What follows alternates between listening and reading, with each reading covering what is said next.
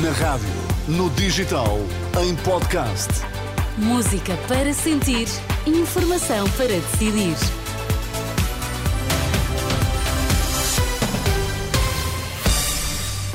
Vai conhecer os títulos em destaque nesta edição das 5. A todo momento, Marcelo Rebelo de Sousa deve convocar eleições antecipadas nos Açores. Na véspera do final da COP28, proposta do documento final motiva polémica por excluir referência aos combustíveis fósseis. Então as notícias às 5 com o Miguel Coelho. Boa tarde, Miguel. Olá, boa tarde. Tudo aponta para eleições antecipadas nos Açores, na sequência do recente chumbo do Orçamento Regional. A reunião do Conselho de Estado, que decorreu esta tarde no Palácio de Belém, já terminou. Aguarda-se agora, Tomás Anjinho Chagas, boa tarde, o anúncio por parte do Presidente da República.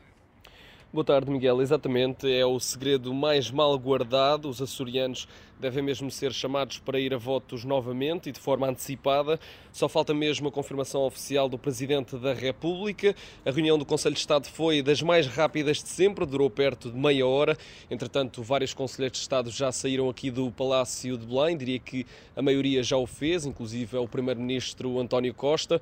E quem deu essa confirmação de que deverá haver eleições antecipadas foi o próprio Presidente do Governo Regional dos Açores, José Manuel Bolieiro, que confirmou aos jornalistas à saída que era aquilo que esperava, a decisão do Conselho de Estado, mas deixou uh, pormenores para serem contados pelo Presidente da República, que deve falar aos jornalistas nos próximos minutos, ou então lançar uma nota na Presidência da República. É um desfecho esperado, uma vez que todos os partidos uh, do, do Parlamento Regional Açoriano pediram eleições antecipadas, por isso os açorianos, perto de fevereiro, devem ser chamados para eleger um novo governo regional. Aguarda-se apenas a oficialização da decisão por parte de Marcelo Rebelo de Sousa, o jornalista Tomás Anjinho Chagas, aqui em direto do Palácio de Belém.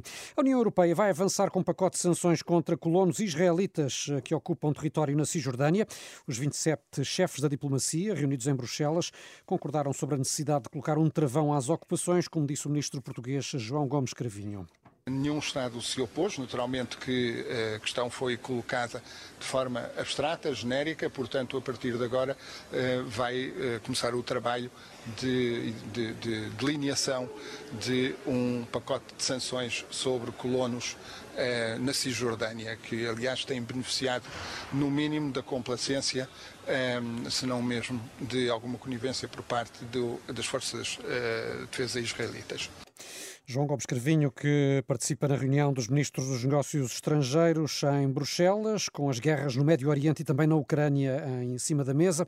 Entretanto, Portugal apoia a abertura de negociações para a adesão dos ucranianos à União Europeia, se a Comissão assim o entender. Foi o que disse o Primeiro-Ministro no Parlamento, no debate preparatório do Conselho Europeu de quinta e sexta-feira. Se a Comissão Europeia entende que se deve dar um passo, um novo passo em direção à abertura de negociações com a Ucrânia, Portugal acompanha a Comissão Europeia e apoiará que se avance no processo de integração europeia da Ucrânia.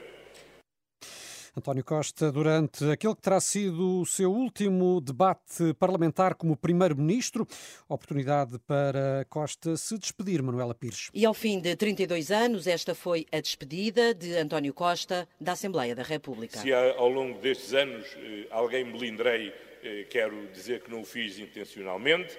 Se alguém me melindrou, também devo dizer que já esqueci. Aqueles que, tal como eu, não serão reeleitos, quero desejar-lhes também que este seja o primeiro dia do resto da vossa vida e que sejamos tão felizes nas vidas que teremos a seguir como pelo menos fomos nas vidas que exercemos ao longo destes anos. A todas e a todos, um grande abraço e votos da continuação de bons trabalhos. A bancada do Partido Socialista aplaudiu de pé no final de um debate que teve pouco de Europa, muito de campanha eleitoral, com António Costa a deixar conselhos ao Partido Comunista. Porque, senhora deputada, cada vez que o PCP diz aos portugueses que nós somos iguais à direita, há menos portugueses a compreenderem o PCP.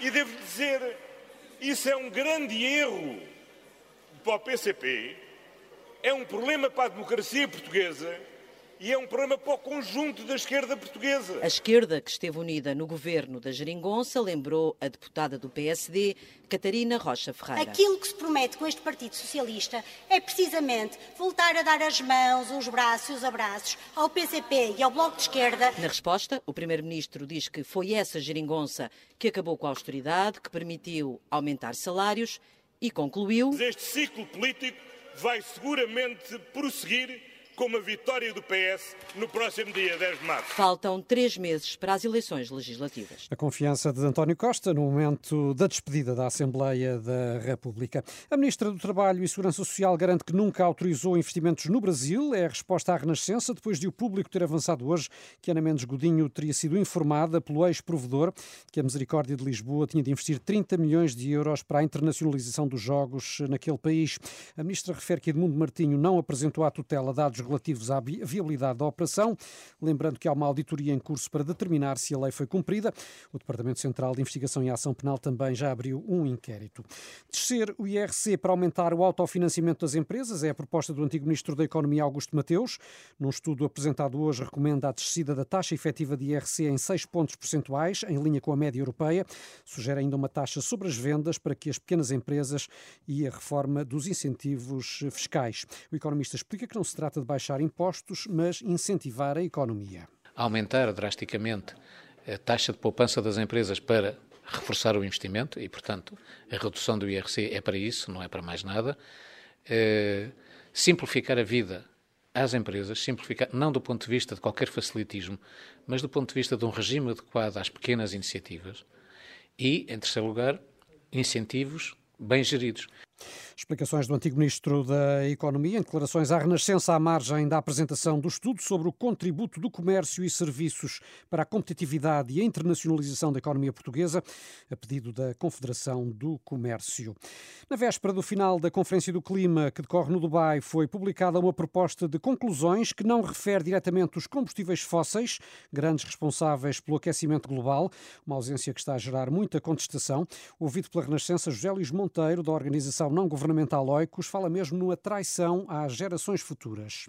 O que sai desta COP, mais uma vez, é, é, um bocadinho do costume.